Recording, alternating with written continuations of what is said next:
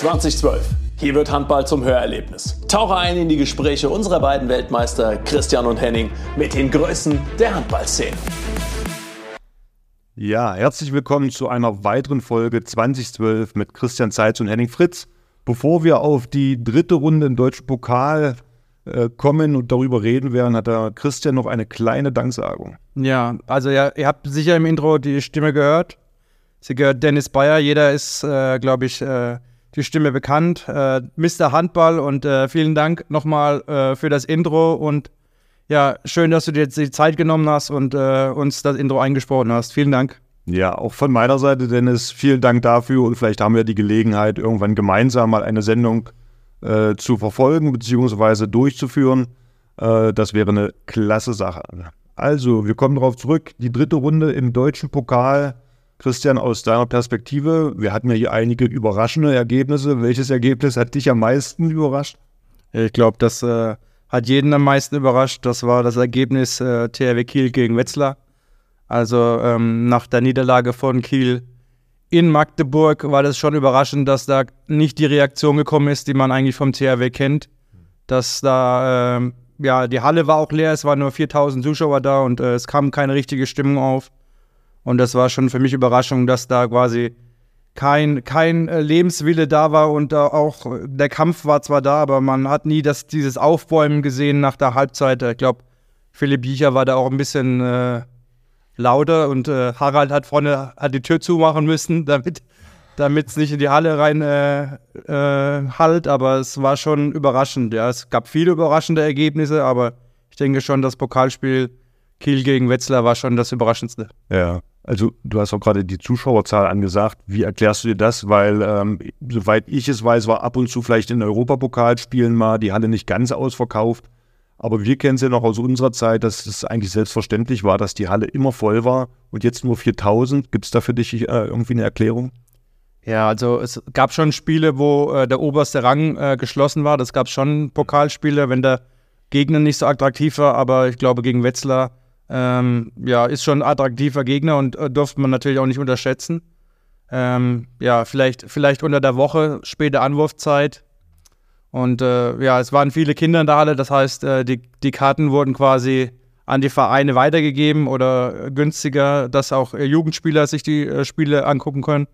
Aber es war schon überraschend, dass äh, so wenig Zuschauer da waren. Hm, du hast jetzt gesagt gehabt, dir fehlte so ein bisschen das Aufbäumen. Also ich glaube, wir kennen ja die Mannschaft jetzt vielleicht nicht aktuell in der Zusammensetzung, aber den Verein und den Willen, erfolgreich zu sein. Deswegen glaube ich, dass der Wille auch in der Mannschaft da war. Aber im Moment gelingt es ihnen nicht, ich sag mal, in der Gemeinschaft, als Team gemeinsam diese Power auf das Parkett zu bringen, um dann eine Mannschaft wie Wetzlar zu schlagen? Gibt es da für dich irgendwie einen besonderen Grund oder? Also, ja, ist schwer zu sagen. Der Wille war da, das hat man gesehen, das ist Aufbäumen, aber es war nicht, ich sage jetzt mal so wie früher, als wir noch gespielt haben, äh, da war immer eine Trotzreaktion, ja. Äh, wenn man das letzte Spiel verloren hat, dann kam immer eine Trotzreaktion und äh, das, das hat mir so ein bisschen gefehlt, dass von, äh, von Anfang an quasi äh, die Mannschaft diesen Willen gezeigt hat äh, und auch dieses auch umsetzt, ja. Und das, hat mir, das hat mir ein bisschen gefehlt. Ja. Gibt es da spielerische Gründe vielleicht? Ich sag mal in der, in der Abwehr, äh, dass es da irgendein Manko gibt oder vielleicht im Angriff. Mein Gefühl ist einfach, dass sie im, im Angriff waren es sind wie immer Kleinigkeiten, aber sie waren dann äh, gerade in der Schlussphase, was den Abschluss angeht, nicht mehr so ganz konzentriert. Es ist ja am Ende ist es ja immer die Summe von äh, Fehlern, möchte ich es mal sagen, die dann zu so einer Niederlage führen. Hat da der THW im Moment einfach ja, gewisse Schwang Schwachpunkte? Würdest, kannst du da was Spezielles ausmachen? Nein, ich finde, es war ja, es war ja eine harte Woche ja, und das hat sich ja gerade so fortgesetzt im Pokal und man hat auch gemerkt, dass, dass nicht alle so äh, frisch waren, äh, wie man normalerweise in so ein Spiel reingeht. Und ja, das hat man auch in der ersten, zweiten Welle gesehen, dass man wollte, aber ja, man wurde quasi auch überrascht, wie auch von Magdeburg mit diesem schnellen Spiel. Und sie kamen in der zweiten Halbzeit nochmal ran, aber ja, dann war auch ein Klimke noch im Tor, der, der glaube ich, einen Sahnetag hatte und dann wurde es natürlich schwierig. Ja, die äh, Kieler Torhüter haben ja auch gut gehalten. Also das ist ja dann oftmals so, dass der gegnerische Torwart überragend ist, die eigenen Torhüter nicht. Aber ich würde das ähnlich einschätzen, wie du es gerade gesagt hast. Sie haben äh, große Reisestrapazen äh, hinter sich und äh, Ja, dann kommt so ein Spiel, Pokal ist dann nun mal dann auch wie ein, wie ein Finale und man ist jetzt hier frühzeitig draußen, dann auch noch äh, zu Hause gespielt. Aber es ist wie es ist. Äh, hier nochmal Glückwunsch an Wetzlar. Ich glaube, das ist für Sie auch in dieser nicht ganz einfachen, in diesem einfachen Start äh, in die Saison. Sie haben sich auch schwer getan zu Saisonbeginn. Es, gibt sowas natürlich äh, Kraft und Power. Ja, also ich glaube, das, das tut der Mannschaft auch gut. Wetzlar, dass sie gewonnen haben und äh, man hat gesehen, dass sie auch noch einen guten Handball spielen. Ja, und das haben sie die vor, in den Spielen vorher nicht gezeigt und das haben sie jetzt gezeigt, was möglich ist in, in Kiel und quasi da war kein Rucksack auf dem Rücken, ja. Also die sind, sind befreit nach äh, Kiel gefahren, waren äh, locker drauf. Also man, man weiß, man muss nicht in Kiel gewinnen und das war ihr Vorteil, glaube ich. Und äh, so haben sie auch aufgespielt. Frech, frei und äh, ja. Da ist der Pokal aber wieder prädestiniert für, weil am Ende ist es ja dann dieses eine Spiel, wo es um alles geht. Und es zeigt immer wieder, was diese Lockerheit im Kopf dann doch teilweise wieder ausmacht, wenn man befreit aufspielen kann. Wozu dann viele Mannschaften auch in der Lage sind. Und ich glaube, wir haben noch ein paar Ergebnisse mehr, die das Ganze bestätigen können. Ja, also Hannover verliert in Bietigheim. Ja. Erste gegen zweite Liga. Also man sieht auch, dass, dass die erste Liga äh, immer näher zusammenrücken, ja. Dass es nicht so einfach ist, wie früher in der zweiten Liga zu gewinnen. Und man darf es nicht unterschätzen. Ich kann mich daran erinnern, ich glaube Mitte, Ende der 90er gab es einige Pokalspiele, wo Zweitligisten Erstligisten geschlagen haben. Äh, das freut mich natürlich, weil das macht den Pokal ja aus. Ja, die, die Spannung, dass hier alles möglich ist und äh, entsprechend über eine Atmosphäre, die in der Halle herrscht, über eine gewisse Qualität, die auch natürlich in der zweiten Liga äh, vorherrscht. Wenn hier sich die Erstligisten nicht zu 100 Prozent zu ihrer Form finden und an ihr Leistungsniveau anknüpfen können, dann fällt es ihnen einfach schwer, dann auch bei Zweitligisten zu gewinnen. Und das ist aber das Besondere, was den Pokal dann ja wieder ausmacht. Ja, vor allem, wer in Bietigheim mal gespielt hat, enge kleine Halle, ja. ja. Und äh, ich glaube, ähm, die Zweitligisten bereiten sich da immer sehr besonders drauf vor, auch wenn so ein Erstligist kommt. Und hm. der Erstligist ist meistens äh, in der englischen Woche und, und äh, will eigentlich nur das Spiel schnell wie möglich entscheiden. Und dann wird es immer eng hinten raus, ja. Und dann ja, ja. ist es schwierig. Es sind diese äh, berühmten Kleinigkeiten im Kopf. Ne? Man, man, irgendwie denkt man, naja, man, man kriegt es doch über die Runden. Und äh, du musst aber gerade in diesen Spielen auch hellwach sein, um alles abrufen zu können. Hattest du in deiner Karriere äh, so ein Spiel, wo du dich daran erinnern kannst, wo du sagst, äh, daran erinnerst du dich ungern zurück? Ja, also das war kein Erstligist gegen Zweitligist, sondern das war Gummersbach gegen Kiel in Gummersbach. Hm. In der alten Halle noch. Und ähm, ja, da hätten wir, glaube ich, auch drei Stunden spielen können, da hätten wir trotzdem nicht gewonnen. Ja. Und die, die Rückfahrt war ja äußerst äh, unschön. Ja. Also ich habe jetzt aktuell auch kein Spiel im Kopf, aber ich weiß, dass da viele unangenehme Situationen waren, ob erste oder zweite Liga, wo wir uns auch sehr schwer getan haben, ob das damals in Magdeburg war, mit dem THW, auch mit den Rhein-Neckar-Löwen. Deswegen, das ist immer eine große Herausforderung für die Erstligisten, aber es gehört dazu und das macht diesen Pokal so spannend. Ja, vor allem hat sich Melzung auch nicht äh, mit rumbekleckert. Ne? Also, mhm. äh, die wollten natürlich auch äh, einfach durchgehen, wollte Kräfte schonen. Ja, war auch nicht so einfach für äh, Melsung und äh, da war noch ein kleiner, kleiner Bär, nee, doch, war ein kleiner Bärentanz noch zum Schluss, gab es ein bisschen Rangeleien. Aber Pokal, ja, seine eigenen Gesetze, alles kann passieren und das macht ja auch den Pokal aus, dass vielleicht auch am, am Ende beim Final Four vielleicht auch mal eine uner unerwartete Mannschaft dort steht und äh, ja. Genau, so sieht's aus. Was für Ergebnisse haben wir noch, Christian? Ja, wir haben aus der Liga noch ein äh, Ergebnis von letzter Woche. Rhein-Neckar-Löwen gegen Stuttgart. Ausgeglichene erste Halbzeit. Ja, dein Freund, äh, wie soll ich sagen, Abelgren hat wieder alles gehalten. Ja. Der hat wieder die Kiste zugenagelt. Ähm, Juri Knorr ist wieder dabei mit seiner Bauchmuskelverletzung wieder zurück. Sehr schmerzhaft. Hattest du auch mal Henning? Bauchmuskelzerrung? Bauchmuskel? Ich weiß nicht, ob ich sowas überhaupt habe. also ich kenne mich mit Zerrung gut aus. Ich habe auch mit vielen solchen äh, am Ende kleinen Verletzungen zu tun gehabt. Aber die sind halt doch hinderlich, um annähernd äh, zu 100% Leistung zu kommen. Ich weiß nicht, wie es dir gegangen ist. Konntest du so kleine Wehwehchen dann eher ausblenden oder war das, hatte ich das dann größer eingeschränkt? Du, du weißt doch, ich habe mein Finalgonbad genommen und dann habe ich mich da reingelegt eine Stunde vorher und dann okay. gab es keine Schmerzen. Da sah ich aus wie äh, Flammi Vierenhaber, der äh, ganz rot auf dem Körper ist. Also da Ja, man musste immer vorsichtig sein vor dem Spiel, ob man dich irgendwo antatzt, weil oder das Handtuch in dieses Fidelgon gegriffen hat und das dann irgendwo in die Augen äh, gerieben hat. Dann Ja. hat man richtig Spaß. Also von daher war das immer der Zeit, sie vor dem Spiel mit Vorsicht zu genießen. Hm. Goretz, äh, Goretzka, sag ich. Krötzky mit dem 1500. Tor. Jetzt Ja. Glückwunsch dazu. Ja. Auf jeden Fall, ja, ja, ja, natürlich jetzt schon über viele Jahre eine absolute Kraft bei den Rhein-Neckar-Löwen. Äh, souverän in seiner äh, Spielweise und hier eine absolute Legende neben äh, Uwe Gensheimer. Also von daher echt eine Konstante bei den Rhein-Neckar-Löwen. Ja, David Speth noch verletzt. Ja. Ja, schade. Er ist für mich der, wenn man das so sagen kann, aufgehende Stern äh, im deutschen Handballtor, der äh, für mich außergewöhnliche Leistung auch schon in einer gewissen Kontinuität äh, gebracht hat in der letzten Zeit, ob das die Union-Nationalmannschaft war oder aber auch bei den Rhein-Neckar-Löwen hier für den Pokalsieg mitentscheidend zu beigetragen hat. Also großen Respekt und ich freue mich und bin gespannt auf seinen weiteren Werdegang, weil ich könnte mir gut vorstellen, dass er der nächste Henning Fritz wird. der, der nächste Torwart wird äh, hinter Andi Wolf. Ich meine, wir haben ja viele gute Torhüter, wir haben sie namentlich auch schon genannt, ähm, die, die in diese Bresche springen können. Aber er für mich jemand, der noch schon in so jungem Alter schon so konstant gute Leistung gebracht hat, aber auch in den Aktionen immer gezielt Richtung Ball gegangen ist, hier immer eine Idee hatte. Und ähm, ich bin gespannt und drücke ihm die Daumen äh, auf dem Weg nach oben. Aber hättest du äh, ihm als Vater oder Spielerberater geraten, äh, den Verein zu wechseln? Es sind ja schon zwei gute Torhüter da in, äh, in, bei den Löwen. Äh, eine spannende äh, Konstellation.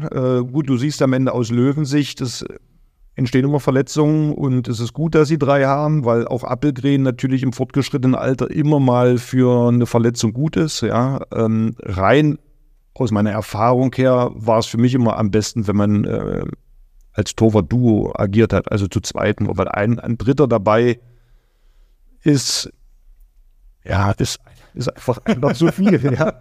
Und äh, allen Drei ist einer zu viel. Drei ist einer zu viel. Und ich würde sagen, man wird dem nie gerecht. Also mal davon ausgegangen, dass alle gesund bleiben. Alle, allen gleichmäßig Spielanteile zu geben, ist aus meiner Sicht nicht möglich.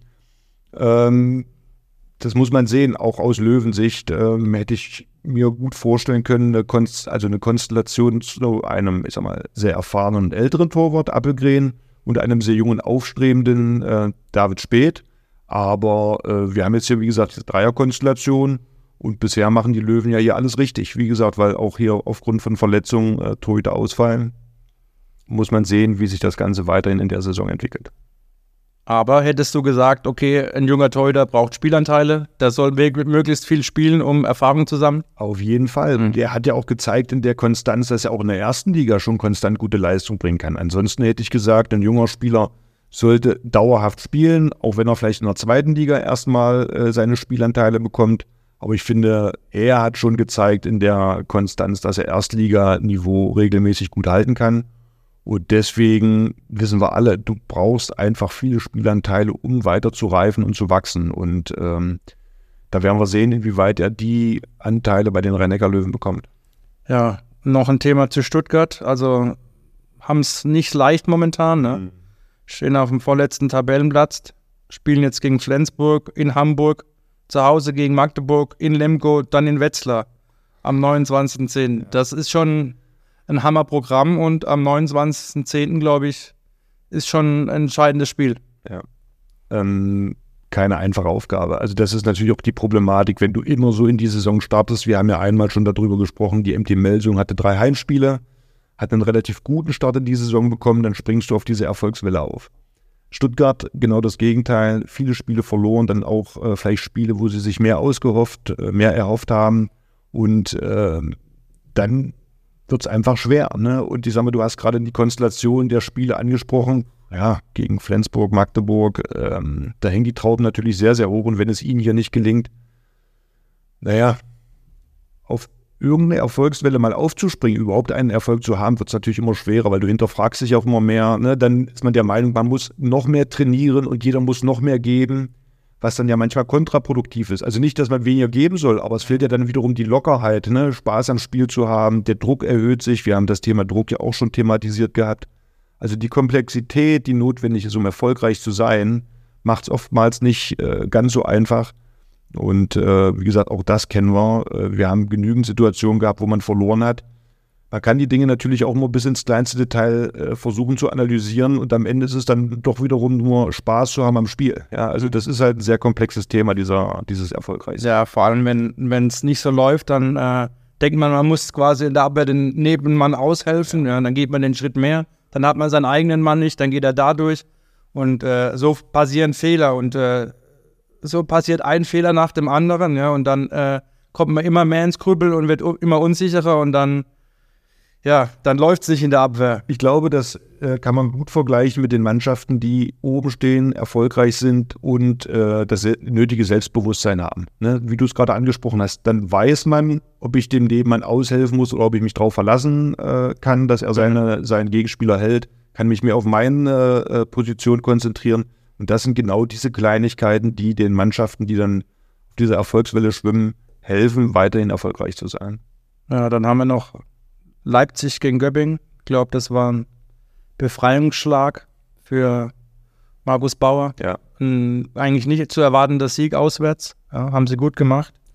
Ja, da ist auch die Frage, inwieweit natürlich auch wieder Spieler, die zurückgekommen sind. Äh, Heilmann äh, war ja lange Zeit nicht dabei, ist jetzt wieder gesund gewesen. Ich finde, er hat die Abwehr deutlich stabilisiert, hat auch hier im Angriff äh, für Akzente sorgen können. Und auch genau das sind ja kleine Personalien, die man auch gar nicht immer in diese Analyse mit reinnimmt. Ne? Ob das jetzt vielleicht Stuttgart ist, da reicht manchmal ein Führungsspieler oder ein entscheidender Spieler, der in der Planung des Trainers oder des Vereins äh, drinne war, um erfolgreich zu sein. Dieses Mosaiksteinchen rausgenommen, kann dafür schon mal sorgen, dass so ein ganzes Konstrukt zusammenbricht, weil wir wissen auch, dass der Kader bei Mannschaften, die vielleicht nicht diese wirtschaftlichen Möglichkeiten haben, dann doch sehr dünn ist. Und wenn hier ein, zwei Leistungsträger wegbrechen, ja, dann bricht das ganze Konstrukt zusammen. Gab es auch eine Situation, da äh, habe ich, oder muss ich nochmal ins Regelbuch rein, äh, reinschauen, da glaube, da sind wir schon zu lange raus. Äh, nach dem 6-0-Lauf von Leipzig mhm. äh, in der 49. Minute, Göpping ist im Angriff, quasi zweite Welle. Malus geht als Rechtshänder über halb rechts und will aufs Tor werfen oder wirft aufs Tor und zieht den Arm so durch. Mhm. Der Schiedsrichter pfeift schon Stürmerfaul, weil er halt auf ihn draufgeprallt ist. Äh, Malus zieht, also zieht durch und wirft aufs Tor. Der Schiedsrichter pfeift äh, Stürmerfoul. Und ja, äh, Sunefeld bleibt liegen und blutet. Hm. Ja, was machst du da? Ja gut, die Frage, wir haben ja jetzt die Option, ähm, dass die Schiedsrichter sich so eine Situation nochmal angucken können. Die Frage ist, inwieweit du eine gewisse Absicht äh, unterstellst. Ja, aber dem, dem Angriffsspieler. Also die Schiedsrichter haben sich es angeguckt. Es gab rote Karte für Malus. Für den Angreifer. Für den Angreifer. Wo ich sage ja, äh, also was, was kann denn der Angreifer dazu? Er will versuch, oder versucht nur ein Tor zu machen. Klar, äh, wenn du wirfst, ziehst du durch, ja, mit der Hand. Also sonst kommt ja auch kein Wurf richtig raus. Die, die Frage wäre jetzt da, ich meine, das kannst du besser beurteilen als Feldspieler, wo es natürlich dann äh, um Würfe geht, die am Mann sind. Wenn ich natürlich dann auch den Wurf äh, riskiere über den Kopf, muss ich natürlich damit rechnen, dass wenn ich durchziehe, ihn dann auch mit der Hand dann entsprechend äh, treffe. Macht man sich in dem Moment dann darüber Gedanken oder nimmt man das einfach in Kauf? Ja, ich glaube, wenn du darüber Gedanken machst, dann äh, kommt auch kein harter Wurf raus oder der Wurf äh, geht übers Tor. Also man darf sich da keine Gedanken machen so, da, über den Gegner, sondern du machst dir dann nur Gedanken über den Wurf und äh, versuchst den unterzukriegen. Und ich glaube, auch beim Sprungwurf ist es ja nochmal was anderes, äh, weil du ja viel weniger Zeit hast. Dieser ganze Ablauf ist ein bisschen äh, schneller als beim Schlagwurf. Da kann man noch immer noch ein bisschen reagieren, aber beim Sprungwurf, denke ich mal, da kann man keine Absicht unterstellen. Mhm. Und äh, ich weiß nicht, wie es jetzt in den neuen Regeln ja, drinsteht, aber ich, also ich finde, die Regel geht meiner Erachtens gar nicht und gibt einen alter Spruch, äh, wenn du dich in der Abwehr verletzt, bist du selber schuld. Darauf wollte ich hinaus. Und zwar hatten wir einen gemeinsamen Trainer, der das gerne formuliert hat. Wer war das? Das kann ich nicht sagen, da gab es einige, aber das ist ein alter Spruch. Also, wenn du dich in der Abwehr verletzt, bist du selber schuld. Also, ich würde sagen, das war Nocker, der gesagt hat, wenn du dich in der Abwehr verletzt, äh, dann bist du selber schuld. Ähm, ja, also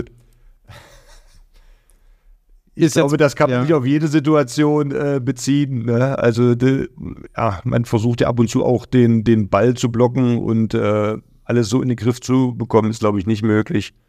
Ähm, ja, ich sehe das wie gesagt, ich kann das ja nur aus der Ferne beurteilen. Äh, ich glaube schon, dass jeder Wurf oder Wurfversuch, der äh, über den Kopf mehr oder weniger, also wenn ich nah am, am, Abwehrspieler dran bin und über den Kopf geht, nehme ich natürlich in Kauf. Ist ja klar, dass ich durchziehe, dass ich dann ihn auch schon irgendwo treffe. Aber äh, gut, das, äh, wie du es schon formuliert hast, das gehört halt zum Spiel mit dazu. Und äh, wie gesagt, wenn dann beide sich im Endeffekt dann ja da gegenseitig wieder, ich sag mal, unterstützt man sich entschuldigt, ich würde auch nie eine böse Absicht unterstellen. Eine rote Karte ist in dem Moment natürlich äh, sehr heftig. Aber wenn es die Regeln so vorgeben, wir haben ja nur einige Situationen schon gesehen gehabt in dieser Saison, die nach neuem Regelwerk dann äh, hart geahndet wurden, wo ich auch nicht mit allen Sachen, wenn ich sage, hey, wenn ich aus der Situation das herausnehme, sage ich, äh, kann man diese Situation nicht so werten. Vor allen Dingen, wenn sie dann spielentscheidend ist. Wir hatten, ja, glaube ich, eine Situation, ja. war das nicht Berlin-Hannover? Da gab es auch ja. eine Situation, äh, wo es eine Zwei-Minuten-Strafe oder rote Karte sogar gab, wo ich auch sage, der komplette Spielverlauf wird damit auf den Kopf gestellt. Und äh, wenn man einfach manchmal die Situation nur zurücknimmt, zurückpfeift, ähm, kann sich keiner aus dieser Situation beschweren. Aber aus so einem Moment rote Karte und sie Meter, also aus einer Null-Chance äh, eine 100 Prozent Chance zu geben, fand ich in dem Moment einfach zu viel. Mhm. Und war ein 0-6-Lauf, Leipzig ist dran, äh, ja. das Spiel kann kippen, ja. ja, äh, also wenn sie ein bisschen cleverer gewesen wäre, Leipzig, dann, dann hätten sie wenigstens noch einen Punkt oder hätten auch das Spiel noch gewinnen können. Und da denke ich mal, wenn das der Fall gewesen wäre, glaube da wäre Markus Bauer dann auch, oder hätte es mehr äh, Trubel gegeben, sage ich mal, dass da dass sowas nicht gehen kann. Aber zum Glück hat äh, Göppingen gewonnen und äh, haben auswärts, glaube ich, nach sechs Niederlagen auswärts ihre ersten Punkte eingefahren. Also herzlichen Glückwunsch an Göppingen. Ja, aktueller Ligastand. Balingen-Gummersbach 31-34 für Gummersbach. Klar, eigentlich zu erwarten. Trotzdem äh, war, wurde es im Eng, zum, zum Ende nochmal eng. Ja. War das für dich ein erwartendes Ergebnis? Ja, also ich denke schon. Also, ja? Ja, für mich schon. Also in Balingen, finde ich, musst du erstmal gewinnen. Ich meine, Gummersbach, klar, äh, spielt eine gute Saison. Aber dass sie in Balingen gewinnen, hätte ich jetzt nicht einfach so als Selbstverständlichkeit, äh, weil wir wissen alle, in Balingen ist es nicht einfach zu gewinnen. Die spielen hart. Aber die Gummersbacher, ja, haben ihre Qualität äh, gefunden. Deswegen, gut, deine Formulierung ist, du erwartest das so. ich hätte das jetzt nicht unbedingt so erwartet. Ja, ja also ich habe mit Gogi telefoniert. Der hat gesagt, Ganz einfach. nein, nein, nein. Nein, aber ich denke mal, ja, also Gummersbach. Wenn, wenn wir von der Papierform genau. gehen, klar, genau. dann äh, sollte Gummersbach normalerweise in Baling gewinnen, aber du weißt, was die Papierform oftmals aussagt. Ja, dann haben wir Erlangen-Füchse. Klares Spiel für die Füchse mhm. nach dem äh, knappen Spiel äh, im, diese oder diese Woche schon ein Pokalspiel in Erlangen. Ähm, ja, wo sie nur in der Verlängerung genau. gewonnen haben. Jetzt ein deutlicher Sieg für die Füchse. Ja, das zeigt die Qualität eigentlich, ne, dass sie eine absolute Führungs- ähm, oder Spitzenmannschaft sind, dass sie, ich meine, da war zu erwarten auch so eine Trotzreaktion von den Erlangern, ähm, aber dass Berlin sich dann in dieser Souveränität äh, durchsetzt, zeigt schon die Qualität, die in Berlin drin steckt. Ja, vor allem, wenn man sieht, ja, Drucks verletzt, verletzt, hm. Wiede verletzt, ja. Und dann kommt so ein äh, Lichtlein rein, ja, mit 21 Jahren und fängt auf der Mitte wie selbstverständlich an als Linkshänder und spielt das, äh, das Ding locker runter. Also das ist, da muss man schon den Hut ziehen vor, vor Lichtlein. Das hat er schon sehr gut gemacht und ja, ist schon, ja, zeigt aber auch, inwieweit es äh, Aaron Sievert, Jaron Sievert äh, gelingt, junge Leute, ich sag mal, einzubinden, weil auch das ist ja nicht selbstverständlich, auf der einen Seite sie auszubilden, auf der anderen Seite aber auch ihnen das Selbstbewusstsein zu geben, in solchen Momenten zu kommen und Leistung abzurufen, ja. kann man das sagen. Du meinst Aaron Zirk oder Jaron Sievert? Aaron Sievert. Jaron Sievert, ja. Ja, also ich glaube, äh, äh, Nils Lichtlein hat ja, glaube letzte Saison äh, ja schon viel Erfahrung gesammelt in der zweiten Liga, ja. Und äh, hat auch davor schon äh, in der ersten Liga mit äh, Berlin gespielt und hat da, glaube ich, schon selbst äh, getankt. Und ja, es macht halt auch so eine Mannschaft auch aus, wenn ältere Spieler sich nicht als was Besseres ansehen und oder sich höher stellen, sondern dass es einfach eine Gemeinschaft oder gemeinsam das Ziel erreichen will, ja. Und ich denke, das machen die äh, in Berlin ganz gut, dass, dass jeder gleichwertig ist. Und äh, ich muss ehrlich sagen, nach dem Spiel kann man auch mal jetzt vom äh, Meisterschaftsfavoriten reden, ne? auch wenn die das nicht so gern hören möchten. Ja gut, wir haben ja, ja wir, haben, wir haben ja schon drüber gesprochen, welche Mannschaften dazu gehören. Und ich sage mal, es ist ja sehr bunt gemischt, äh, auch aufgrund dessen, dass jetzt hier die, äh, der Tabellenführer äh, hat äh, federn lassen. Also ich glaube, äh, dass Berlin ja absolut dazu zählt, auch vor allen Dingen in der Konstanz ihrer, ihrer Leistung ähm, und auch jetzt nach diesem Ergebnis in dieser Souveränität, äh, ja, ich finde es immer noch relativ früh, hier über Meisterschaft zu reden, aber äh, Berlin gehört natürlich weiterhin dazu. Nein, aber ähm, man muss sehen, wir haben jetzt die ganze Zeit über, über Melzung geredet, ja. Und die Füchse, die wandern langsam ans, an die Tabellenspitze und äh, keiner redet darüber. Und deswegen äh, muss man mal den Berliner ein bisschen Druck machen jetzt, ja. Müssen sagen, dass die. also ist ja nicht unsere Aufgabe, jetzt den Druck zu machen. Äh, ich glaube, das wird die Berliner auch nicht groß interessieren, ob wir hier äh, Druck machen. Aber äh, die Gesamtsituation ist natürlich schon so, dass, äh, das wissen wir, die Füchse gehören dazu, auch alle weiteren Mannschaften. Ich bin auch weiterhin der Meinung, dass der äh, deutsche Meister in diesem Jahr hier nicht bei vier, fünf, sechs Minuspunkten sein wird, sondern ich könnte mir sogar vorstellen, dass wir zweistellige Minuspunkte sehen. Ich kann mich daran erinnern, vor ja, 20 Jahren, Jahren. 15 Jahren noch, 20 Jahre würde ich sagen, da war der deutsche Meister, waren wir gut bei äh, zweistelligen Minuspunkten. Also mit Magdeburg, wir hatten, glaube ich, mal 17 Minuspunkte ähm, 2001 und äh, auch die Jahre davor. Also das wäre ja auch wieder ein Gesundungsprozess, dass äh, auch die Mannschaften, die Meister werden, entsprechend Punkte lassen, was auch wieder für eine ausgeglichenere Liga sprechen würde. Haben wir noch äh, das Spitzenspiel Belgischer HC gegen Melsung, Tabellenerster gegen Tabellenletzter. Ja. Ich, verrücktes Spiel, finde oh. ich, weil ich finde, dass Melsung erste Halbzeit das ziemlich gut gemacht hat, souverän, ist in Führung gegangen, war in ihren Aktionen konstant gut. Entsprechend so, warum sie auch da oben momentan stehen, ein gewisses Selbstverständnis zu ha äh, haben, Selbstbewusstsein, gute Torwartleistung, Simic, ähm, Kastening, souverän. Also eigentlich alle Positionen, ob Rückraum, ob Kreis, ob Außen, sehr, sehr gut gespielt. Und dass sie dann in der zweiten Halbzeit so einbrechen, war für mich etwas überraschend. Wie hast du es gesehen? Ja, meinst du, die waren sich einfach zu sicher, dass sie das Spiel dann jetzt locker nach Hause fahren oder was? Also ich glaube, ich glaube, dass ihre Gesamtsituation jetzt nicht dazu beitragen sollte, zu viel Sicherheit zu haben, weil sie sollten ein großes Ziel haben, hier mit einem äh, zu null, mit null Minuspunkten in der Saison zu sein, weiterhin auf dieser Erfolgswelle zu schwimmen. Ich glaube, wird das auch nicht unterstellen wollen, sondern es ist dann vielleicht wir wissen, dass Phasen in gewissen Zyklen laufen und der Zyklus in der Phase, wo sie eine gewisse Schwäche gezeigt haben, einfach da nicht wieder rausgekommen sind. Also wo sie dann leichte Fehler gemacht haben, ob im, Ab äh, im Abschluss Rudek hat in der zweiten Halbzeit aus meiner Sicht auf bergischer Seite überragend gehalten. Äh, der BRC hat aus meiner Sicht nie locker gelassen, haben sehr mit sehr viel Druck und sehr viel Überzeugung weiterhin die Melsunger äh, ja, unter Druck gesetzt, auch sehr variabel gespielt. Und Melsung ist einfach nicht gelungen, aus meiner Sicht die Qualität, die sie mehr haben, zu zeigen. Äh, das, was ihnen in den anderen Spielen irgendwo ähm, das Leben gerettet hat, äh, haben sie aus meiner Sicht in der zweiten Halbzeit äh, nicht äh, anbringen können. Ich weiß nicht, wie du es gesehen hast. Ja, also ich finde auch, äh, dass das belgische HC ist immer dran geblieben ja, und, und haben gekämpft. Und das, das ist halt einfach entscheidend. Und äh, vielleicht kannst du mir das noch mathematisch erklären, wie, wie dieser direkte Frei, äh, Freiwurf. Ja. Du meinst Ge geometrisch? Geometrisch, äh, in welchem Winkel über Christopanz, äh, Christopanz werfen muss, dass der doch äh, reingeht. Also auf der einen Seite sieht man da den kleinen Unterschied. Äh, Magdeburg bekommt ja gegen Göppingen im direkten Freiwurf, den blocken sie. Ja. Ähm, die Melsunger kriegen so einen Ball rein. Sowas kann immer passieren, aber am Ende hast du ja 60 Minuten Zeit, ein Spiel für dich zu entscheiden. Würdest du das dann als Glück oder Pech in so einem Moment äh, beziffern wollen? Oder ist es für dich dann einfach in Summe der 60 Minuten, hast du nicht genügend Entscheidungen für dich treffen können? Ja, erstmal gibt es auch einen Spruch, äh, wenn man immer Glück hat, ist es Können.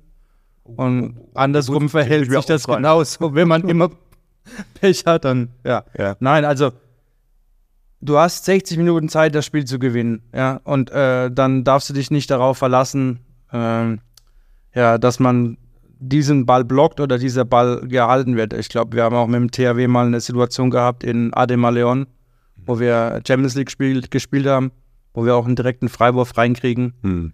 Also das kann immer mal passieren. Ja, also äh, Es ist halt blöd, wenn du dich auf sowas, wenn es auf so eine Situation dann hinausläuft. Genau, also das ist schon, ist schon doof. Aber ähm, ja, ich habe noch einen ja, Kreisläufer-Typ jetzt entdeckt, der mir sehr gut gefällt, von Bergischer HC. Auch wieder ein äh, schöner Name, ein Däne, Lade gefogt. Frederik. Ich finde es schön, dass du diesen Tag aussprichst, weil ich habe mich davor drücken wollen. Hast du, hast du ihn auch Also, aufgeschrieben? ich habe ihn mir aufgeschrieben, aber also du, du hast ihn wie ausgesprochen? Lade Vog, Voget? Also so wird es geschrieben. Ja, so Egal. Also der Kreisläufer vom Bergischen erzählt. Ja, also ist auch wieder so ein äh, Typ, nicht mehr diese schweren Typen wie Ja. früher, Kreisläufertypen, wie die Spanier sie gerne gehabt haben, mit Urios damals noch, die, die immer, oder auch Aginagalde, diese Kreisläufertypen, die sehr schwer sind und dann die Sperre halten, sondern eher diese Läufertypen. Hm. Also ich glaube, das ist auch, äh, was uns momentan, ähm, was das Spiel momentan ausmacht, dieses schnelle Spiel, ja. Und äh, äh, das ist halt auch so ein Typ, der nicht, klar, ja, ist er kräftig, aber halt nicht äh, diese Masse hat. Er kommt nicht nur über die Kraft, Genau, sondern auch so, über die äh, Geschicklichkeit. Er wurde ja in dem Spiel von Morante oftmals sehr gut äh, angespielt ja, und in Szene gesetzt und hat äh, eine überragende Quote. Also ich hab, kann, kann mich an keinen Fehlwurf erinnern. Äh, das zeigt aber auch, der BRC ist ja auch nicht ganz einfach in die Saison gestartet. Na, Äh, ich finde, mit welchem Selbstbewusstsein sie hier in dieses Spiel gegangen sind. Äh, und das zeigt auch die Qualität, die die Liga momentan hat in der Breite. Ich finde, dass der BRC einfach auch sehr gut gespielt hat, weil Melsung hat in der ersten Halbzeit auf einem guten Level gespielt. Sie haben mit Simic im Tor einen guten Torwart gehabt. Ähm, wir haben es angesprochen, dass sie auch äh, Rückraum im Außen, erste, zweite Welle, ein gutes Spiel gemacht haben. Aber es ist ihnen nicht gelungen, den Bergischen HC so weit wegzuhalten, dass sie dieses Spiel hier für sich äh, gestalten können. Haben dem Bergischen äh, HC immer wieder die Chance gegeben, ins Spiel zu kommen. Und die waren von sich so überzeugt, dass sie das Spiel für sich gestalten können. Also ich finde, das spricht für die Liga momentan. ja. Und ähm, Melsung auch nur knapp in Dessau gewonnen, unter der Woche im Pokal. Vielleicht kann man auch sagen, dass sie ein bisschen müde waren, ja. Mhm. Also man merkt ja, je länger die Saison jetzt Richtung, wenn es Richtung Weihnachten geht, das äh, kennst du ja auch noch, desto, desto äh, mühsamer werden ja auch die Spiele und äh, du wirst auch ein bisschen müde und ja, ähm, es ist jetzt schwer zu sagen und ich glaube, jeder Handballer, der das schon mal erlebt hat in diesem, äh, in diesem Bereich äh, Spitzensport, äh, dass, dass man auch mittlerweile so ein bisschen der, der Spaß dann fehlt, weißt du? Mhm. Dass dieser Dreitagesrhythmus, dass man sich, wie du gesagt hast, dass man sich da aufraffen muss und diesen Ehrgeiz wieder en- entwickeln muss. Am Anfang der Saison ist es locker, man hat Spaß, ja, aber wenn es dann Richtung Weihnachten geht und du weißt, ja, jetzt kommt noch Nationalmannschaft dazu, äh, Und da kommt ja alles zusammen. Ich Ja. meine, äh, jeder kennt das vielleicht, der jetzt äh, nicht im Leistungssport unterwegs ist. Ne? Die Tage werden kürzer und, und, und. Jetzt kann man sagen, hey, das sind doch Profis. Äh, die ja, sind aber trotzdem Menschen, auf die solche Situationen ja auch äh, einen Einfluss haben. Dann hast du natürlich diesen Reisestress, ob das die Stunden im Bus sind und, und, und. So, jetzt kann jeder sagen, jetzt fangen die beiden an, jetzt hier zu jammern, äh, was Reiserei angeht. Aber es sind doch alles trotzdem mit Punkte, die auf dich einwirken. Ähm, ob das diese Auswärtsfahrten sind, ob das im Endeffekt dann auch schon die Summe an Spielen, die sie hinter sich haben. Das ist einfach die, das soll auch nicht, das soll eigentlich die Erklärung sein, warum es manchen Mannschaften gelingt, genau solche Dinge außen oder außen vor zu lassen, beziehungsweise sich in diesen 60 Minuten, wo es dann auch um alles geht, so aufzuraffen, dass annähernd jeder Spieler seine Qualität abruft. Ja. Weil am Ende haben ja alle diese Situation. Jetzt nimm mal Flensburg, die äh, äh, unglaubliche Fahrten haben dann äh, mit dem Bus. Äh, da hat ja jeder, was weiß ich, Kleinigkeiten, die ihn dann beschäftigen, aber am Ende zählt's, was auf dem Feld passiert. Und ich finde, das ist die große Herausforderung, die aber für alle Mannschaften gleich sind. Ja, vor allem, jetzt kommen die kleinen Wehwehchen dazu, wie du angesprochen hast. Äh, die Verletzungen, äh, es wird noch schwieriger äh, reinzukommen ins Spiel. Äh, du kämpfst mit den Verletzungen und ja, es ist nicht so einfach. Und ich glaube auch, äh, wir haben während unserer aktiven Zeit wenig gejammert. Jetzt dürfen wir nach der Karriere dürfen wir ein bisschen mehr jammern. Ja, zumindest aber nicht so laut zugegeben. Ja. Genau so sieht's aus. ja, ich habe ein paar Fragen an dich, die ich mir aufgeschrieben habe. Okay. Äh, gibt es etwas aus deinen ehemaligen Wirkungsstätten, das du vermisst? Ob das jetzt die Ostsee ist oder die Hermann-Gieseler-Halle? Und die zweite Frage, warst du beim Abschiedsspiel der Halle dabei? Also, ich habe ja mein, meine ähm, Handballkarriere, Bundesliga-Karriere in Magdeburg begonnen. Äh, habe in der altehrwürdigen Hermann Gieseler spielen dürfen. Äh, für mich als Magdeburger Junge war das natürlich was ganz Großes und Besonderes, diese Atmosphäre in dieser Halle äh, ja, erleben zu können. Äh, ich habe meine ersten Spiele gemacht, es war 93, 94. Also ich kann mich immer noch daran erinnern, die ersten Spiele gegen Kiel, Niederwürzbach, wo ich eingewechselt wurde. Wenn wir Gegenstoß gelaufen sind, dann haben die, dann hat das Publikum, du hast richtig gemerkt, wie sie Luft geholt haben. Und wenn dann ein Tor erzielt wurde, ist es richtig explodiert. Also stell dir vor, die Bande war einige Zentimeter von der Außenlinie entfernt. Ich kann mich daran noch erinnern, äh, Jochen Frath stand immer an dieser Bande, hat sich gar nicht erst anspielen lassen, weil er gesagt hat, ich kann hier eh nichts machen und eins gegen eins auf diesem schmalen Feld ist nicht möglich. Er hat sich mit den Zuschauern unterhalten. Also eine tolle Atmosphäre. Äh, ich war beim Abschiedsspiel äh, dabei, äh, was ja viel Wehmut war, weil es ein Wiedersehen von ehemaligen Mannschaftskollegen von mir gab, aber auch mit den legendären Handballern äh, äh, Hartmut Krüger, Günter Dreibrot, die ja sehr erfolgreich in dieser Halle waren, die zehn Meisterschaften gewonnen haben, die äh, mehrere Europapokale äh, gewonnen haben. Und äh, soweit ich mich erinnern kann, Wieland Schmidt in, ich glaube, 13 oder 14 Jahren kein Spiel in dieser Halle verloren hat. Also das äh, gibt es schon selten. Und deswegen habe ich mich natürlich gefreut, dass es hier ein Wiedersehen gab. Ansonsten später dann Bürdelandhalle tolle Erfahrung gemacht, vor Dingen diese Atmosphäre äh, in Magdeburg. Die Mag das Magdeburger Publikum äh, lebt den Handball, liebt den Handball und hat uns frenetisch nach vorne gepeitscht, was ich aber auch ähm, aus Kieler Zeiten sagen kann, weil auch in Kiel war immer eine unglaubliche Atmosphäre und gerade wenn es mal nicht so gut lief, äh, ja, dann haben die 10.000 Zuschauer, waren dann schon mal Energie, um einen wieder, ich sag mal, so ein bisschen in die Spur zu bringen. Und oftmals waren es ja dann so die letzten, letzte Viertelstunde, zehn Minuten, die man sich dann absetzen konnte, weil es einfach dann diese nötige Energie war, die notwendig war, um äh, erfolgreich zu sein. Und äh, deswegen erinnere ich mich natürlich an solche Situationen besonders zurück. Gab es bei dir äh, besondere Erlebnisse? Also bei dir waren es ja auch einige Stationen. Gibt es da Situation, wo du sagst, hey, das ist was ganz Besonderes gewesen? Ist es dir wichtig gewesen, äh, das Publikum, die Atmosphäre oder eher nicht? Ja, erstmal noch ein Wort zu äh, Hermann Gieselhalle. Also, ja, okay. Wir haben ja auch, glaube ich, mit dem Pokal dort einmal gespielt. Ähm, THW Kiel gegen SC Magdeburg 2 haben wir da mal gespielt noch, als es noch, ja, äh, da war noch eine junge Musche ah, okay. mit langen blonden Haaren, kann ich mich noch erinnern. ja, also das ist schon, das ist schon äh, eine schöne Halle gewesen. Ja. Also das war, ja. Also als Heimmannschaft natürlich überragend. Äh, sie wurde von den Ausmann Auswärtsmannschaften natürlich äh, nicht geliebt aufgrund der Enge. Ja. Äh, leider ist dieser, dieser Bonus dieser Halle dann zum Ende hin, äh, als wir uns dann verabschiedet haben in die Bürdelandhalle, das war 97, ist der Bonus dann verloren gegangen. Wir haben das letzte Spiel und da war das Publikum natürlich stinksauer und ähm, war dieser Halle, aber auch der Mannschaft nicht würdig. Haben wir, glaube ich, mit zehn Toren gegen der Würzbach verloren. Ich war mit dabei. Also das war ich gefühlt für mich eine, eine große Schande. Aber ähm, wie gesagt, viele tolle Erlebnisse in dieser Halle mitmachen dürfen und äh, wie gesagt, viele große Erfolge wurden in dieser Halle gefeiert. Ja, zu deiner Frage, also ich, ähm, ja, es gab ja, zwei, zwei Hallen ja, in äh, Kiel und auch in Westbrem. Also dieser Einlauf in die, in die Halle, ja, vor allem in Kiel.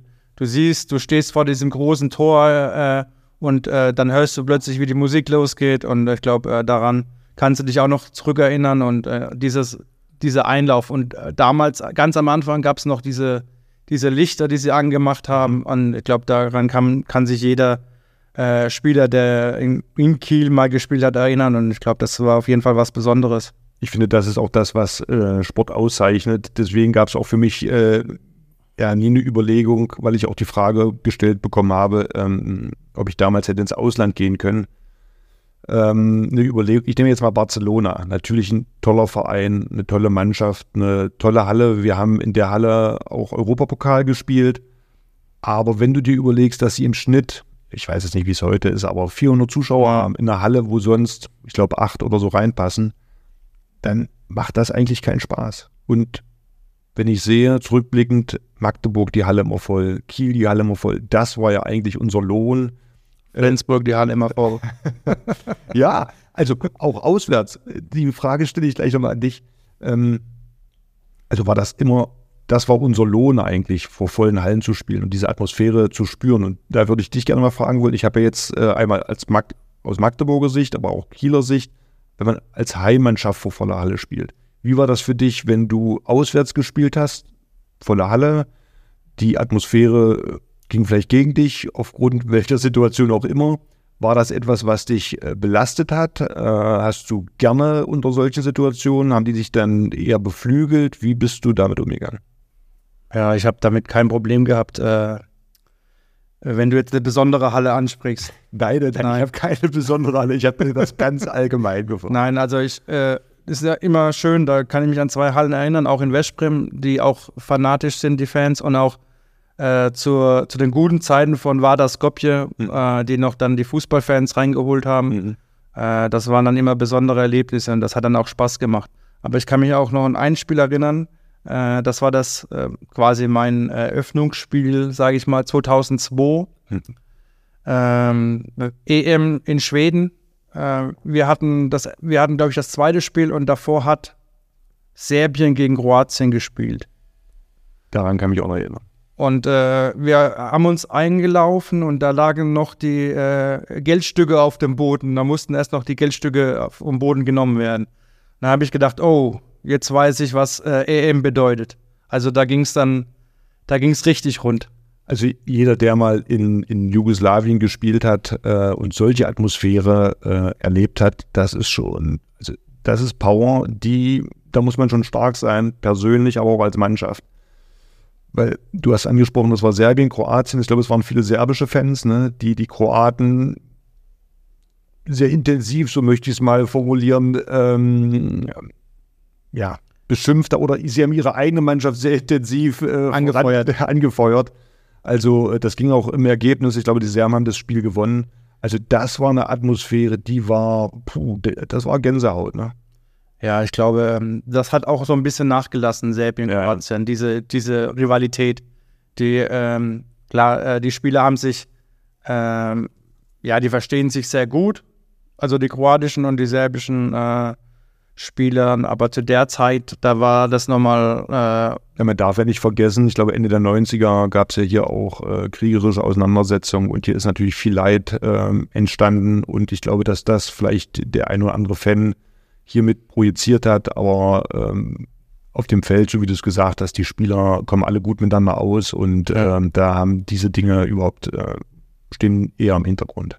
Ja, und wenn man, wenn man sieht, äh, wie in äh, Serbien oder in Kroatien äh, Basketball, wenn man sich da mal ein Spiel angeguckt hat im Internet. Also da, das ist halt auch schon eine Stimmung, äh, ja, den wollten wir auch mal erleben. Nicht unbedingt auf dem Platz, sondern als Fan, aber das ist schon, das ist schon eine Atma andere Atmosphäre. Ja, das Energie. Ich kann mich daran erinnern, dass die, die alten Schweden davon gesprochen haben, dass sie, ich glaube, das war Ende der 90er oder um die 2000er, da haben sie gegen Badel Zagreb gespielt und haben äh, zu Hause, ich glaube, mit zehn Toren gewonnen. Dann haben sie gesagt, innerhalb von zehn Minuten, Viertelstunde war das Ergebnis legalisiert. Also das heißt, die lagen sofort hinten, weil die Halle voll, ihr müsst euch vorstellen, ja, viele Fußballfans oder zumindest mal viele Männer auch mit einem Bass in der Stimme. Fußballfans oder Fußballhooligans? Das darfst du formulieren, wie du gerne möchtest. Äh, und äh, das ist äh, Kraft und Power. Und dem musst du dir, dem musst du erstmal standhalten. Und äh, soweit ich es weiß, haben sie das Spiel dann, ich sag mal, gerade irgendwie so mit einem Tor am Ende gewonnen. Aber äh, daran sieht man mal, wie schnell so ein Spiel drehen kann. Ja. Henning, hast du schon an einen Treppenlifter gedacht? Gibt es körperliche Probleme, die du auch nach deiner aktiven Zeit noch begleiten? Oder die dir jetzt mittlerweile Probleme machen? Naja, ja gut, ich bin jetzt 49 geworden, also zu sagen, ich habe gar keine körperlichen Probleme, dann wäre irgendwas schiefgelaufen. Aber ich arbeite natürlich dran, mich fit zu halten. Äh, das heißt, über ein regelmäßiges Fitnessprogramm, wo die Schwerpunkte Mobilität, Ausdauer und Kraft äh, liegen. Das sind ja eigentlich die Grundlagen, um sich fit zu halten. Die versuche ich in entsprechender Reihenfolge dann auch mit einzubauen. Das Thema Dehnung hat äh, immer mehr, steht immer mehr im Vordergrund, weil mit zunehmendem Alter wird das nicht besser. Die, die, haben, äh, die Torhüter haben doch nur gedehnt im Training. Äh, naja, ich hatte einen Torwartkollegen, den Matthias, der hat deutlich mehr gedehnt. Also der war ein äh, bisschen mobiler da in der Hinsicht. Aber äh, es nimmt einfach jetzt, jetzt ist es noch mehr Grundlage, um überhaupt Sport treiben zu können. Wenn ich das jetzt nicht mehr machen würde, dann könnte ich mich auch nicht mehr in der Form bewegen. Deswegen, so haben sich dann die Prioritäten vielleicht auch ein bisschen gedreht. Aber du kommst morgens allein noch aus dem Bett. Also das morgens aufstehen ist gar kein Problem. Ich versuche mich natürlich auch in der Hinsicht etwas äh, bewusst oder bewusster zu leben, was natürlich auch äh, Ernährung angeht und, und, und. Ich kann mich an viele erinnern, die dann auch zu ihrer Karrierezeit zum Ende hin dann so mit äh, Mitte 30, Mitte, Ende 30 dann immer davon schon gesprochen haben, oh, morgens aufstehen, mir tut alles weh. Damit hatte ich wenig Probleme. Aber ich glaube, es, man muss einfach dranbleiben, man muss ein Bewusstsein schaffen für äh, Ernährung, äh, mit welchem Bewusstsein ich Sport mache und äh, dann findet man auch mal Möglichkeiten. Wie sieht ein Fitnessprogramm aus? Du, ähm, die, die Frage hätte ich auch keinen Torhüter stellen dürfen. Welche? Wie fit, wie fit er oder ob er jetzt Schmerzen hat, weil die standen ja nur am Tor. Also das ist eine Frechheit. Das ist ja eine Frechheit. äh, ja, die wird gestrichen, die Frage, das finde ich nicht in Ordnung. Schneiden wir raus. Nein, also ich habe äh, eigentlich keine Probleme. Ähm, ja, ich mache auch ab und zu ein bisschen äh, Krafttraining und gelaufen. Aber ja, du hast natürlich Verletzungen. Ja. Mhm. Äh, wenn ich jetzt meine Hand angucke, äh, da kann ich, kann ich dir sagen, wie es morgen das Wetter wird. Ja. Also die ist sehr, sehr wetterfühlig. Okay. Äh, aber sonst geht es mir eigentlich noch gut. Hattest du irgendwas, irgendwelche großen äh, Verletzungen, die dich lange außer Gefecht gesetzt haben? Ja, meine, meine Hüfte wurde ja mal kurz, äh, weiß ich, ob du da habe ich doch mal äh, eine Vorbereitung ausgesetzt. Okay. Wo, wo die Hüftpfanne eingerissen war, wo es ein Stück von der Hüftpfanne ähm, operativ. Operativ. Okay. Henning, das war noch zu unserer gemeinsamen Zeit. Ich weiß nicht, ob du, ob du da nur an dich gedacht hast, aber wir waren. Du, wenn du von Vorbereitungszeit redest, da habe ich nicht viel drumherum mitbekommen. Also von daher, äh, da musste ich mich auf mich konzentrieren. Also Vorbereitung war immer. Oh, hatten wir nicht irgendwann letztens das Thema Mühlenteich? Also ich weiß nicht, wenn du mit ehemaligen Kielern sprichst, ich meine, klar, Vorbereitung ist bei keinem schön, aber dieses Mühlteich-Thema, also da hatte ich Albträume von. Na, der Weg schon dahin war. Der Weg dahin war schon mühsam. Das, das Glücklichste war, glaube ich, wenn wir von da weggefahren sind, dann war ich äh, ja. zufrieden. Also ich weiß noch, ich kann mich an, ans ersten Mühlenteich erinnern. Wir reden jetzt jedes Mal von jeder Folge vom Mühlenteich. Aber ich glaube, ich habe mich da in den Bus reingesetzt und bin erst wieder in Kiel aufgewacht. So kaputt war ich. Das war verrückt. Ja. Also ich habe jetzt noch äh, zwei Hörerfragen mhm. aus Norwegen. Äh, ich weiß auch, von wem die kommen. Deswegen, äh, wenn ich das, das sehe schon, äh, dann, dann weiß ich schon, von wem die sind. Ähm, die die stelle ich dir jetzt mal und äh, dann werden wir mal sehen. Wenn ihr mal Zuhörerfragen annehmen werdet, gab es in eurer Karriere einen bestimmten Gegenspieler, der euch besonders zu schaffen gemacht hat oder einfach viel besser war als erwartet? Vielleicht einer, der nicht unbedingt im Rampenlicht stand oder eben ein Star war. Ja gut, wir haben ja angesprochen, Spiele, ähm, Pokalspiele, ähm, dritte Liga, zweite Liga, da gab es schon einige, die habe ich jetzt namentlich natürlich nicht mehr im Kopf, aber ähm, die äh, haben mir dann schon zu schaffen gemacht. Ansonsten, wenn man es die Position, also aus dem Rückraum, fiel mir sofort einer ein, äh, Nenad Pirunicic äh, in den 90er Jahren, überragender Spieler.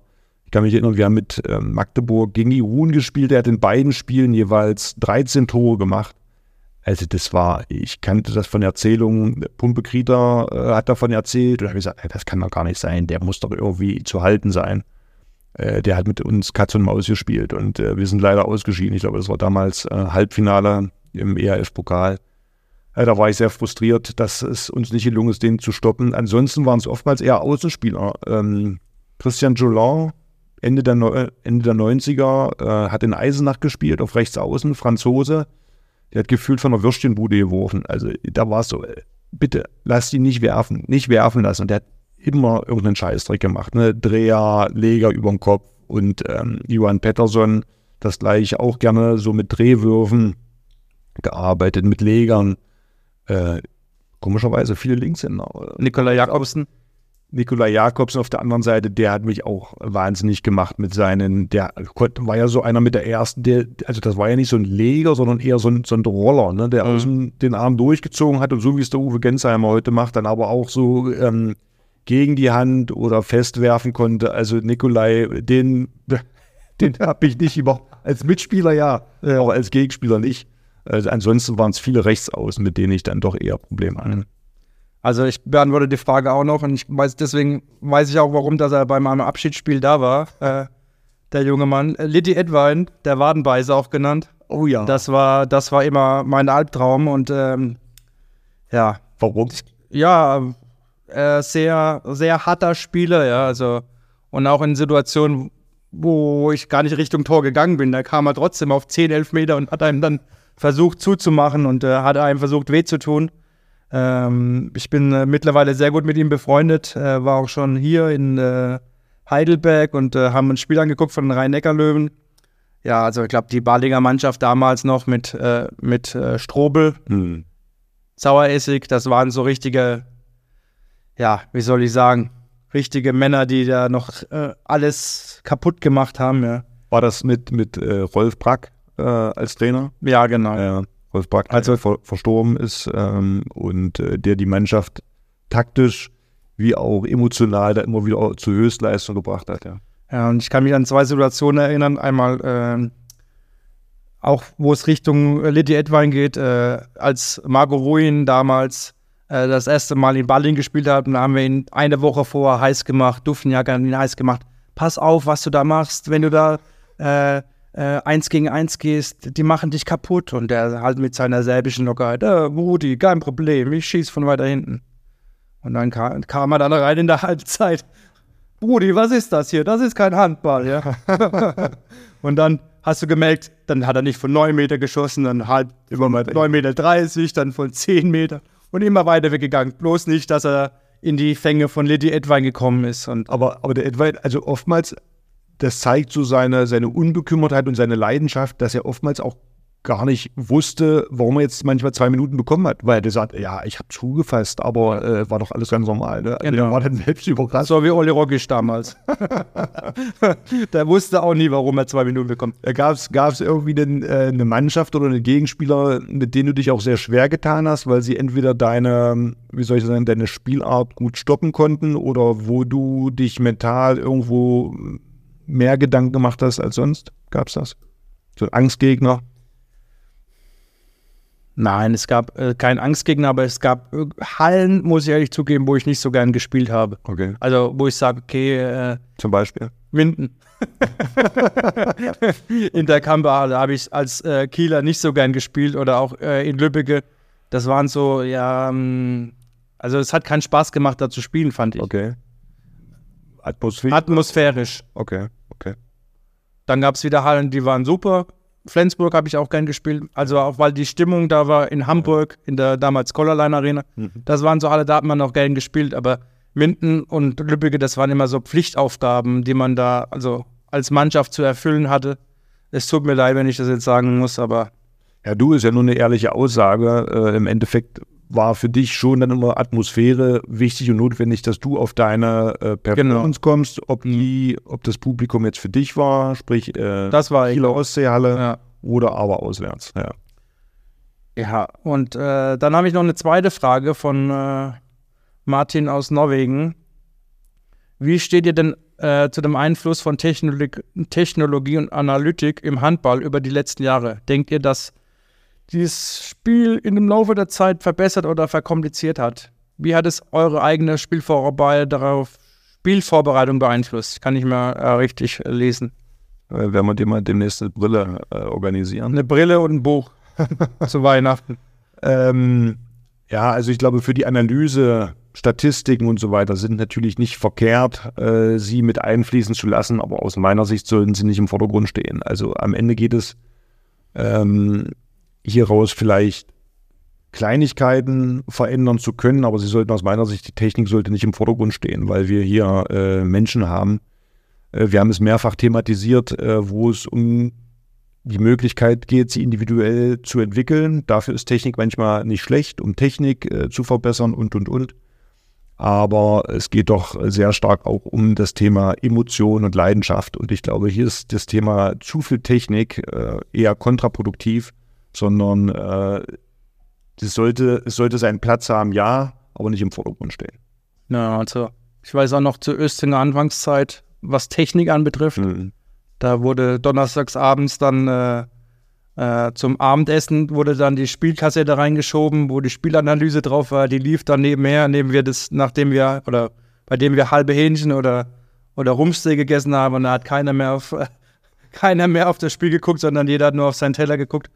Das waren so die Anfänge des äh, ja, äh, Technik und dann damals noch bei Unternocker, als wir Mhm. in Russe in der, in, in der Schule äh, die VHS-Kassette auch reingeschoben haben. Weißt du das noch? Ja, ja. Da, das, da kann ich mich noch erinnern, dass äh, Herr Petri damals noch die Hausmeister die Schule aufgeschlossen hat Ja. und dann haben wir da mit, mit dem VHS-Kassette. In so einem Tor, ne? Also jeder kennt ja in diesen klassischen. Nein, nein, wir waren, wir waren erst in der Schule drüben und haben da, haben da äh, Kekse gehabt und Kaffee hingebracht und dann sind wir rübergewandert in die Russeer Halle und sind dann in dieses Tor reingegangen oder in diese, in diese Mattenwagen. Das war dann- vielleicht nach meiner Zeit. Also ich kenne es nur, dass wir in diesen Matten waren, genau, Ja. wo dann, ich sag mal, das Tor aufgezogen Genau. wird. Da war dann der Fernseher drin, da kam genau Kekse, Kaffee, konnte man da alles nehmen und dann äh, lief äh, das Video und äh, wir haben das Video geguckt und danach nach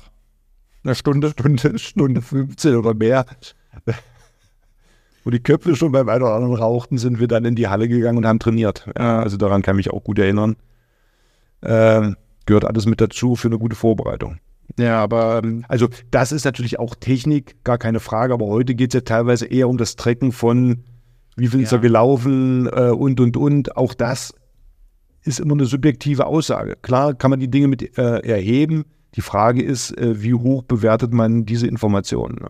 ja, ich habe ja auch dieses Kinexon noch angehabt, dann dieser, dieser BH, den Ja. ich hab's gehasst. Ja, aber Da- das- was, das welche, das- welche Ergebnisse, also welche Ergebnisse wurden genommen und inwieweit hatten die Einfluss dann auf äh, Trainingsinhalte? Oder habt ihr das dann genommen für Regenerationsthemen, dass ihr gesagt habt, pass auf, der ist so und so, und so viel gelaufen, der muss mehr regenerieren? du, du schüttelst schon den Kopf. Das hat keinen interessiert. Okay. Oder wie schnell der Ball Richtung Tor geht. War, nur drin, ne? war nur wichtig, ob er drin war oder nicht, aber das war dieses Kinexon. Das ist zwar schön für die Fans oder wenn da die, die Daten eingeblendet werden, aber ich denke mal für, ähm, für den Trainer oder auch für die Mannschaft hat es irgendwie so, für mich persönlich keinen Einfluss gehabt. Vielleicht gibt es Mannschaften, wo ich das nicht sehe, äh, wo es Einfluss hat und äh, danach trainiert wird, aber in den Mannschaften, in denen ich gespielt habe, hat es keinen Einfluss gehabt. Da hat der Trainer entschieden, wer was trainiert. So soll es auch sein. Ja. So, wir haben jetzt noch eine Fragerunde gemacht, äh, haben wir da ein paar wichtige Fragen rausgesucht. Ähm, äh, was ist eure beste gemeinsame Erinnerung? Euro, WM? Bevor du die Frage beantwortest, weiß ich ganz genau, dass wir unterschiedliche Meinungen haben. Du darfst anfangen. Also, wenn du schon so anfängst, dann hast du ja irgendeinen Insider im Kopf, der, auf den ich höchstwahrscheinlich nicht Nein, ich weiß, dass du äh, die WM 2007 nimmst. Nee. Okay. Ich jetzt, Da bin ich ja gespannt, welche äh, die gar beste gemeinsame Erinnerung. Also, okay, klar, das war aus meiner Sicht natürlich der größte gemeinsame Erfolg, aber ähm, ich erinnere mich gerne, ich sage mal, auch an das Jahr 2004, als wir Europameister geworden sind. Ähm, da war es ja so, dass auf deiner Position Volker Zerbe äh, gespielt hat, der viele Spielanteile bekommen hat. Du relativ wenig Spielanteile äh, bekommen hast, aber ich mich erinnern kann, dass du im Viertelfinalspiel gegen Ungarn gekommen bist und da habe ich großen Respekt vor, weil du hast bis dahin, jeder von uns möchte ja gerne auf dem Feld stehen, zeigen, was er kann und und und und äh, leidet mit dem Ganzen mit, möchte seinen Teil dazu beitragen.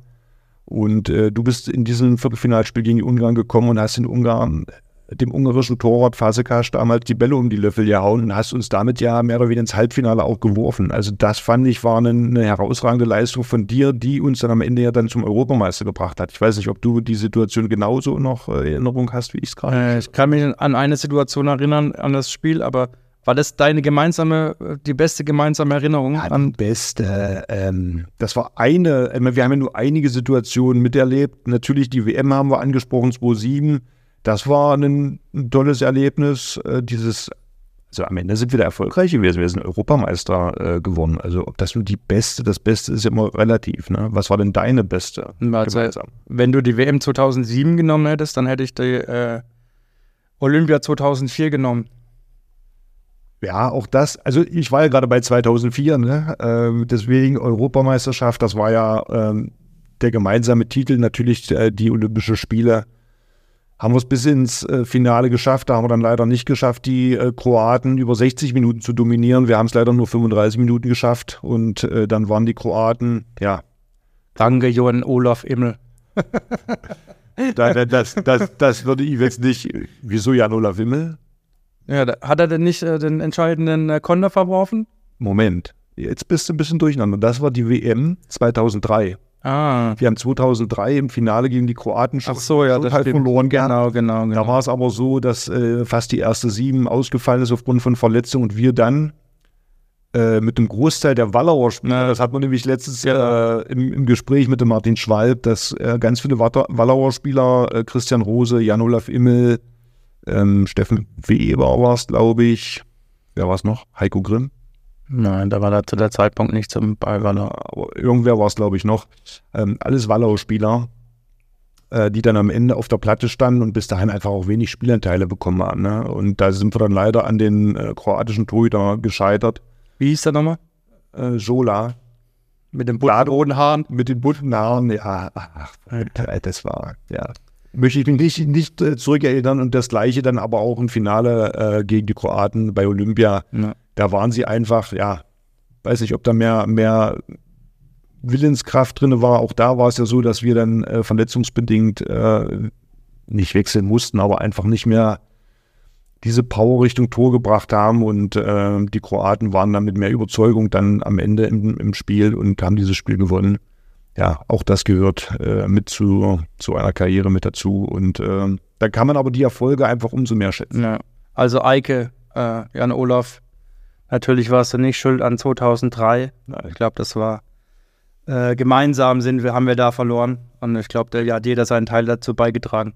Also nicht, dass ich jetzt gleich noch eine SMS kriege von von Eige. Das, das, das darf man ja auch nicht, nicht vergessen. Also ich meine, wir standen da im, im Finale, ja, auch wenn wir hier immer von, wenn wir mit erfolgreichen Athleten sprechen, dass da natürlich Titel zählen. Natürlich war unser Anspruch auch, ob national oder international, wenn man in Kiel gespielt hat, wo man die Möglichkeit hatte, äh, viele Titel zu gewinnen, gehört sowas mit, mit dazu. Das ist eine, eine, eine tolle Leistung.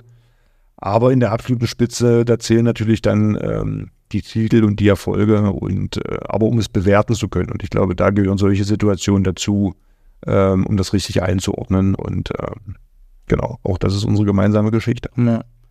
Ich habe noch äh, eine Frage, die ist an mich gerichtet. Äh, vielleicht kannst du die auch beantworten. Was hältst du davon, dass in der Ostseehalle Flensburger ausgeschenkt wird? Gut, als Sportler äh, wollen wir uns ja nicht äh, für so alkoholische äh, Themen dann ähm, einsetzen und gut reden. Aber es ist natürlich spannend zu sehen, äh, der große, der große Konkurrenzkampf zwischen Kiel und Flensburg natürlich aufgrund der Regionalität, äh, dass sie auf dem Spielfeld stattfindet. Ich finde, wir hatten ja Situationen und Zeiten, wo auch medial hier ordentlich äh, Öl äh, ins Feuer gegossen wurde dass das hier tatsächlich dann eher auf der sportlichen Ebene ausgetragen wird und nicht auf der, ich sag mal, unternehmerischen äh, Ebene, dass man in Kiel genauso gerne ein leckeres äh, Flens trinkt. Und Was? äh, ja, also von daher bei allen Emotionen, äh, finde ich, ist das, gehört das einfach mit dazu. Und ähm, das zeigt ja trotzdem die Regionalität, dass es die Region in der Form da auch äh, zusammenhält und es hier Kooperationen gibt. Ja, also äh, das muss man ja sehen, dass das ja nicht äh, der THW Eigentümer der Ostseehalle oder der Wunderino Arena ist, sondern ja, äh, die, ich glaube, 25 Prozent auch äh, die Kieler Nachrichten und äh, die Sparkasse. Also ich glaube, da hat der THW so gesehen keinen Einfluss, was dort ausgeschenkt wird. Ja, also denke mal, dass äh, ähm, äh, da kann der THW nicht mitreden. Und äh, ich glaube, in der Halbzeitpause gibt es ein kurzer äh, Steinwurf entfernt auch äh, das Trafo und äh, das Wirtshaus. Und dort äh, kann man in der Halbzeitpause ein leckeres Bier trinken. Ein Kieler Bier gibt es, ich weiß gar nicht, gibt es eine bekannte Kieler Brauerei? Ich weiß, du bist jetzt nicht so der Biertrinker, aber ist dir da was bekannt? Ich weiß, dass es ein Trafo und Kieler Gin gibt, ja. Und, okay. Das weiß ich. Und vielleicht neben Kieler Bier gibt es gibt, gibt's auf jeden Fall einen Kieler Gin und äh, vielleicht trinkt man dann halt kein Bier, sondern einen Kieler Gin.